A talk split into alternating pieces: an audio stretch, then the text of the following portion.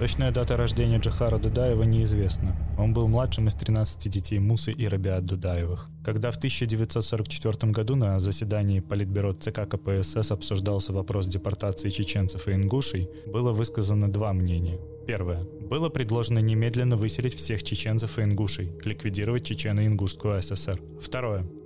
Начать депортацию было предложено только после освобождения Северного Кавказа от немцев. В качестве причин депортации официально назывались массовое сотрудничество с оккупантами, антисоветская деятельность и бандитизм.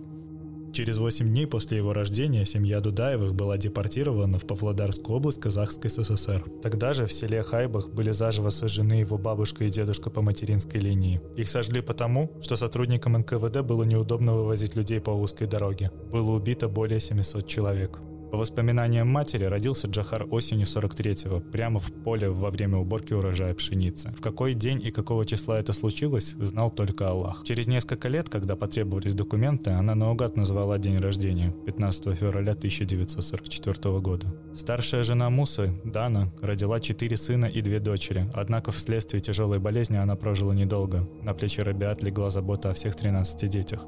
Когда Джахару было 6 лет, умер его отец Муса. Это оказало сильное влияние на его личность. Его братья и сестры учились плохо, часто пропускали школу, в то время как Джахар учился хорошо и даже был избран старостой класса. Через какое-то время семью Дудаевых вместе с другими депортированными кавказцами перевезли в Шимкент, где Джахар проучился до 6 класса. После чего в 1957 году семья вернулась на родину и поселилась в Грозном. В 1959 он окончил среднюю школу номер 45, затем стал работать электриком в строительно-монтажном управлении, параллельно учась 10 классе вечерней школы, которую окончил через год.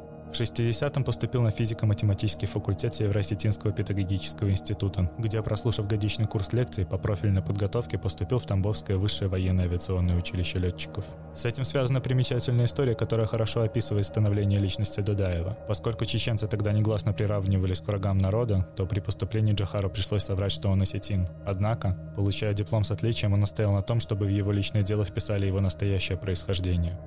Дудаев – единственный в СССР генерал-майор-чеченец. Как об офицере советской армии о Дудаеве российские военачальники высказывались хорошо. Строевую военную службу начал в 66-м помощником командира бомбардировщика. Через два года вступил в партию. В начале 70-х учился в военно-воздушной академии. В конце 80-х Джахар Дудаев воевал в Афганистане, сам участвовал в боевых вылетах. Его соединение активно применяло ковровые бомбардировки западных районов Афгана.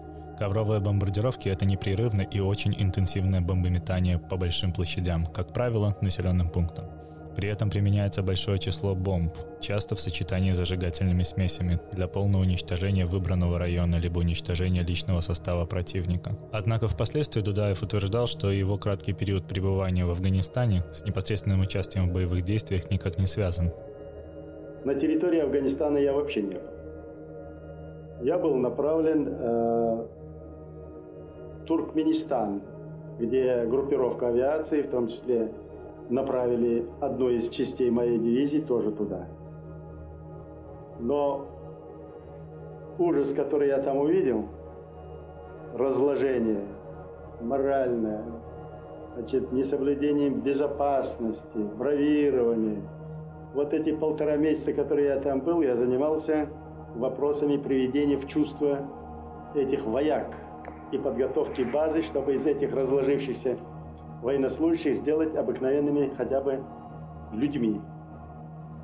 Тем не менее, за умелый вывод своего полка из Афгана в СССР Дудаева наградили орденом боевого Красного Знамени. После Афганистана вплоть до 91-го Дудаев служил в эстонском Тарту, командуя бомбардировочной дивизией и возглавлял тамошний военный гарнизон. Генерал-майора ему присвоили в 89-м. Бывший главком ВВС СССР и потом России Петр Денекин Дудаева хорошо знал и отзывался о нем положительно.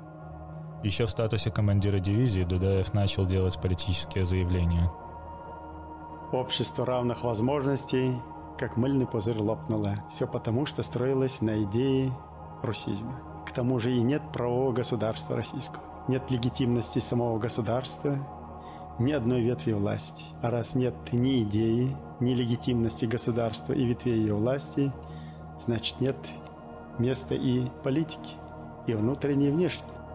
СССР в начале 90-х уже начинал трещать по швам, и Дудаев поначалу резко высказывался по поводу вильнюсских событий на эстонском радио, заявив, что если советские войска будут отправлены в Эстонию, Он не пропустит их через воздушное пространство. Затем активно включился в политическое противостояние в тогда еще существовавшей Чечено-Ингушской республике.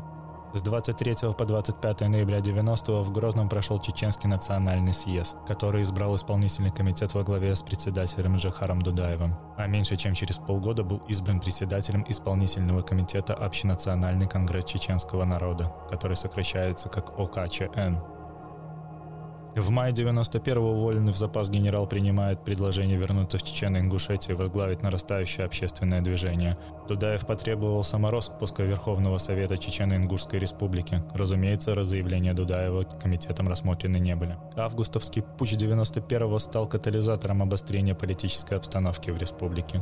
Чечено-Ингушский республиканский комитет КПСС и правительство автономной республики поддержали ГКЧП, но КЧН выступил категорически против ГКЧП. По инициативе Войнахской демократической партии на центральной площади Грозного начался митинг в поддержку российского руководства, но после 21 августа он стал проходить под лозунгами отставки Верховного Совета вместе с его председателем. Уже 4 сентября произошел захват Грозненского телецентра и Дома радио. Джахар Дудаев зачитал обращение, в котором назвал руководство республикой преступниками, взяточниками и казнокрадами, и объявил, что с 5 сентября до проведения демократических выборов власть республики переходит в руки исполкома и других общедемократических организаций. 6 сентября Верховный Совет ЧССР был разогнан вооруженными сторонниками УКЧН. Дудаевцы избили депутатов и выбросили в окно председателя Грозненского горсовета Виталия Куценко. В результате глава горсовета погиб, а более 40 депутатов получили травмы. Спустя два дня дудаевцами был захвачен аэропорт Северный и ТЭЦ-1, блокирован центр Грозного. Вообще совершение преступлений дудаевцами – это отдельная большая тема, к которой мы вернемся чуть-чуть позже. 27 октября 1991 в чеченской части Чечен-Ингушии прошли президентские выборы, победу на которых одержал именно Джахар Дудаев, набравший 91% голосов. Первым же указом Дудаев провозгласил независимость Чеченской республики. Это не было признано ни союзными, ни российскими властями, ни какими-либо иностранными государствами, кроме частично признанного Исламского Эмирата Афганистан, который контролировался Талибаном. 7 ноября президент России Борис Ельцин издал указ о введении в Чечен-Ингушии чрезвычайного положения, но оно так и не было реализовано реализовано. Поскольку еще существовал Советский Союз, и силовые структуры находились в формальном подчинении не Ельцина, а Горбачева. Последний же отказался поддержать введение ЧП в Чечено-Ингушии. В ответ на решение Ельцина Дудаев ввел на подвластные ему территории военное положение. Был произведен вооруженный захват зданий силовых министерств и ведомств, разоружение военных частей, блокирование военных городков Минобороны, прекращены железнодорожные и авиаперевозки. Мы знали, что будет такая провокация, с государственным терроризмом. Поэтому хороший прогноз, анализ и возможные последствия, заранее продуманная подготовительная часть с резервными дает нам возможность уже три месяца ежечасно, без крови, локализовать наши первые, наши заботы.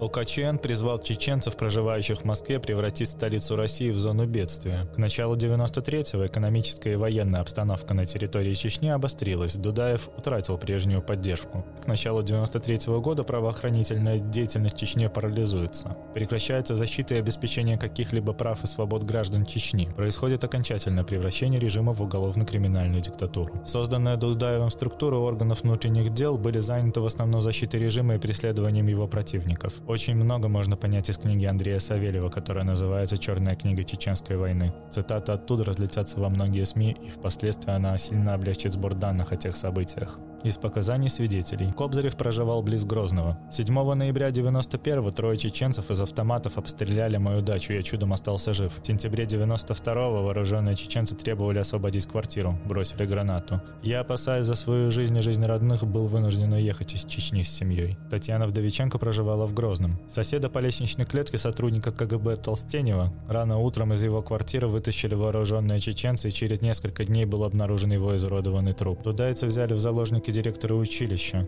его заместителя Плотникова и председателя колхоза Калиновский и Ерина. Требовали выкуп в 12 миллионов рублей. Не получив выкупа, заложников убили. Вообще требование выкупа за заложников – это один из толпов бизнеса Дудаева. На эти деньги закупались оружие и провизия, покупалась еда бойцам и выплачивались денежное довольствие. Преступность Чечне выросла с 90 по 94 в 7 раз. Только по официальным и далеко не полным данным умышленных убийств было совершено более 2000. Большинство убитых русские. Подавляющее большинство преступных акций, грабежи, изнасилования, убийства было направлено также против русских. Расследованием этих преступлений чеченские правоохранительные органы не занимались. Единственный, наверное, народ на земле, вообще ни во что не верующий, бездуховный, безнравственный и отстал от уровня развития человечества, безнадежно и надолго. Это русские. И это к великому несчастью самого же российского народа в массовом масштабе. А за это трудно надо расплачиваться. Испытания российскому народу предстоят очень тяжелые, и прогноз неблагоприятный. Причиной невиданного разгула уголовной преступности в Чечне была опора режима на уголовные элементы. В Чеченской республике находили укрытие активное поле деятельности криминальные элементы не только России, СНГ, но и дальнего зарубежья. Режим Дудаева оказывается ослаблен внутренними противоречиями, нестабильностью и распадом управления. Оппозиция формирует Временный совет Чеченской Республики. В ответ Дудаев разворачивает новые репрессии против оппозиции. В частности, в августе 94-го было убито более 200 оппозиционеров, а 10 августа в Грозном прошел общенациональный съезд, организованный сторонниками Дудаева. Съезд высказался за всеобщую мобилизацию и объявление священной войны России. В сентябре 94-го глава оппозиции Умар Автурханов заявил, что все мирные пути разрешения чеченской проблемы исчерпаны. Он постарается оттянуть время. У него, как правило, если пойдет, пойдет он на те требования Москвы, естественно, у него почвы под ногами нет. Поэтому ни на какие переговоры с ними идти это бессмысленно. А 30 сентября вертолеты Временного совета совершили налет на Грозненский аэродром, уничтожив часть авиации Дудаева. 15 октября силы Временного совета вступили в Грозный, практически не встречая сопротивления, но затем отошли из города, будто бы не получив некий приказ из Москвы. После получения бронетехники военный потенциал Временного совета значительно усилился. 17 ноября началась подготовка к штурму Грозного. Утром 26 ноября происходит обстрел и штурм Грозного российскими спецслужбами и отрядами оппозиции. В Грозный вошли три вооруженных вооруженные колонны по трем направлениям. Без боя был занят телецентр, возле которого остались три танка. Сообщалось также, что президентский дворец был взят отрядом участвовавшего в штурме на стороне оппозиции полевого командира Руслана Лобазанова. Танкисты, занявшие позицию телецентра, вскоре подверглись атаке абхазского батальона Шамиля Басаева и сдались охранникам телецентра. К концу 26 ноября силы Временного Совета покинули Грозный. Поражение оппозиции было обусловлено различными целями составлявших ее группировок ограничением планирования операций захватом центра Грозного и привлечением режима Дудаева больших сил для отражения штурма. Силами Дудаева были взяты в плен российские военнослужащие, воевавшие на стороне оппозиции по контракту с Российской Федерацией. После неудачного штурма Грозного оппозиция могла рассчитывать только на военную помощь центра. 11 декабря 1994 подразделения Минобороны и МВД России вошли на территорию Чечни на основании указа президента РФ Бориса Ельцина. Началась Первая Чеченская война. Оппозиция должна иметь радикальную программу, свою общественную политическую структуру, зарегистрированную, деятельность которая признана. Ничего подобного нет. Россия собирает всех банд-группировки преступников России. Их называют кличками оппозиционеров, вооружают их до зубов, платят им огромные деньги. Танки, БТРы, самолеты, грады, смерчи, ураганы, уголовщина, подготовка их за пределами республики на территории России на специальных базах, военные специалисты России, спецслужбы России. И для примешки несколько значит, уголовников из чеченской национальности, и это называется весь винегрет оппозиции. Такова Россия, империя зла. Империя зла как была, есть и остается. По указанию Джахара Дудаева в Чечне созданы лагеря содержания военнопленных и гражданских лиц. Иногда их называют концлагерями. Условия содержания в лагерях были тяжелыми. Похищенных морили голодом, постоянно избивали и периодически кого-либо из пленников расстреливали. 14 июня 95 состоялся рейд отряда сепаратистов под командованием Шамиля Басаева на город Буденновск. До города Буденновска Ставропольского края Басаев беспрепятственно доехал на трех КАМАЗах и ВАЗ-2106, переоборудованным под автомобиль милиции. Он преодолел 52 блокпоста, утверждая, что в машинах находится груз 200, то есть тела убитых российских военнослужащих. Днем 14 июня колонна Басаева была остановлена на въезде в Буденновск, где сотрудники милиции потребовали предъявить к осмотру груз. Получив отказ, они направили колонну в городской отдел внутренних дел. Когда машины подъехали к ОВД, из них вышли вооруженные люди в камуфляжной форме и начали обстрел здания. Расстреляв патрульных и заняв здание ОВД, боевики осуществляли также захват ряда административных зданий города. Они беспорядочно расстреливали прохожих, проезжающие мимо автомобиля и автобусы с пассажирами. Часть жителей города боевики согнали на центральную площадь к зданию администрации, сделав их заложниками. Затем они направили всех заложников в сторону городской больницы, беря по пути новых пленных и расстреливая сопротивлявшихся. Подойдя к больнице, боевики рассадили заложников на площади около нее, а сами вошли внутрь, где захватили находящихся там 450 человек медперсонала и 650 больных. После этого они загнали большую часть заложников в подвальное помещение, которое заминировали. Минированию подверглась также расположенная вблизи главного корпуса больницы кислородная станция. Террористы предъявили ультиматум российским властям прекратить боевые действия в Чечне и вывести федеральные войска. В противном случае заложники, находящиеся в больнице, будут уничтожены. 15 июня в город были стянуты милиция, внутренние войска и спецподразделения, а также бронетехника. Войска окружили больницу, боевики потребовали прибытия журналистов, а в случае невыполнения пригрозили расстрелять заложников. Так как в оговоренное время представители прессы не появились, бандиты убили пять человек. Вскоре после этого несколько журналистов пустили в больницу, где они смогли взять интервью у Басаева. 17 июня в 5 часов утра бойцы спецназа предприняли попытку пойти на штурм больницы. Основная сложность заключалась в том, что они не располагали достаточной информацией о численности и вооружении противника. Россия впервые столкнулась с терактом такого масштаба. Счет заложникам шел на тысячи, а их освобождение больше напоминало масштабную войсковую операцию, нежели рядовой штурм. Бой длился около четырех часов, но успеха не принес. Штурмовавшие заложники понесли большие потери. Спецназовцам удалось войти в помещение и даже частично занять первый этаж больницы. Но если бы они продолжили штурм, то, скорее всего, погибли бы не десятки, а сотни людей. В ходе штурма удалось освободить 61 заложника. Утром 18 июня начались прямые телефонные переговоры председателя правительства РФ Виктора Черномырдина с главой террористов Шамилем Басаевым.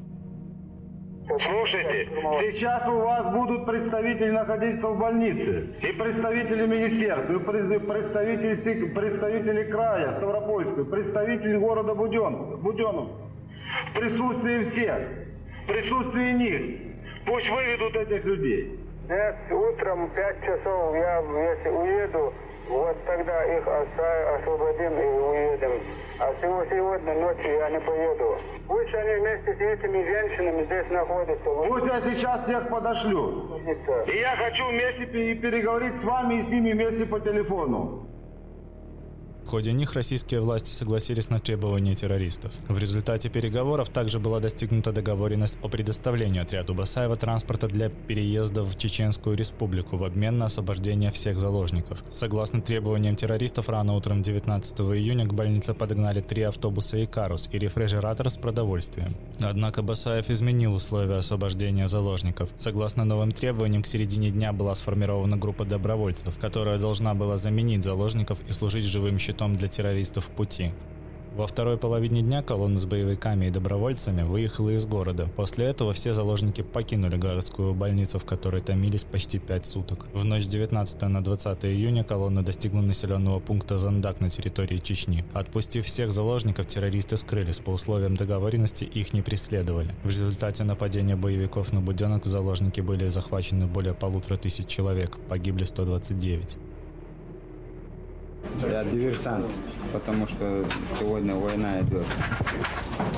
Если не считается терроризмом то, что полгода творилось у нас в Чечне, если это не считается терроризмом, тем более не было официально объявлено ни войны, ничего. Даже если Чечня и считалась субъектом федерации, то даже чрезвычайное положение объявлено. И полгода ожесточенная бойня идет. Если это не терроризм, то что это терроризм, что ли?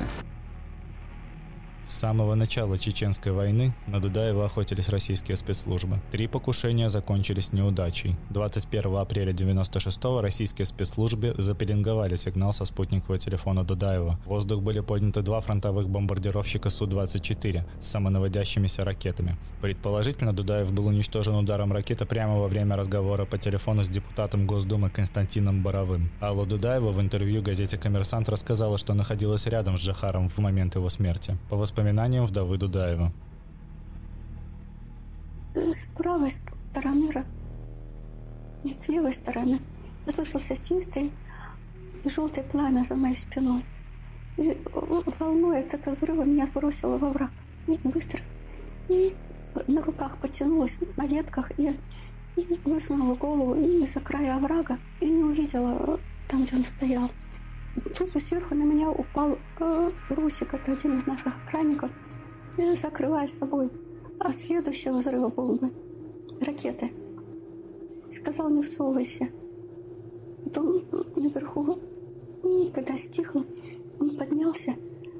Я там еще оставалась какое-то время, может быть, несколько минут. А потом услышала плач из хана, племянника Джахара, который был одним из охранников. Я поднялась и, ничего не понимая, оглядывался, думала, как они быстро все попрятались, потому что машины я не видела. А она, оказывается, ракета попала прямо в машину. Машина э, в телефон, машина, и машина перевернулась в воздухе, отлетела какое-то расстояние. Я еще делала несколько шагов и прямо наткнулась. Там лежал Жахар на коленах. У Мусы была его голова, и он уже, казалось, испускал последний вздох. Я быстро ощупала его тело, все руки, ноги были целые. Но на голове я почувствовала рану, несовместимую с жизнью. Мусик сказал мне потом, что он... Жахар успел сказать ему, доведите дело до конца, умирая. Мы прошли в уцелевший УАЗик. Жахар на заднее сиденье положил Мусик. Я где-то там забилась. По-моему, где стекло. Жаних и Курбанов погибли. Нам нужно спасать президента. Они еще верили, что Жахар живой, что его можно спасти, что он просто без сознания. Когда мы приехали в Дихичу, Джахара положили на диван, и медсестра прибежала. Она посмотрела, тоже не знала, что делать. И все были в растерянности, потому что погибли, самое главное, погибли те, кто были мозгом, Дудаевский режим с самого начала носил подчеркнуто антирусский характер. Разжигание националистического психоза стало элементом политики чеченского руководства. Русские в Чечне были лишены элементарных человеческих прав. Только в 1992 году, по официальным данным МВД, в Грозном было убито 250 русских, 300 пропало без вести. Морги были забиты неопознанными трупами. Возник чисто чеченский промысел похищения девушек для продажи их в публичные дома. Чеченцев от произвола защищали исторические тейповые связи. Закон кровной мести. Русское русскоязычное же население Чечни ничем не было защищено ни от произвола бандитов, ни от произвола властей. Джахар Дудаев в современной истории фигура очень спорная. В России Дудаев воспринимается негативно. Тем не менее, например, в Тарту есть мемориальная доска, посвященная Дудаеву. В Вильнюсе парк, а в Риге есть улица имени Дудаева. В 2005 в Варшаве также появилась и площадь. Место, где был похоронен Дудаев, неизвестно.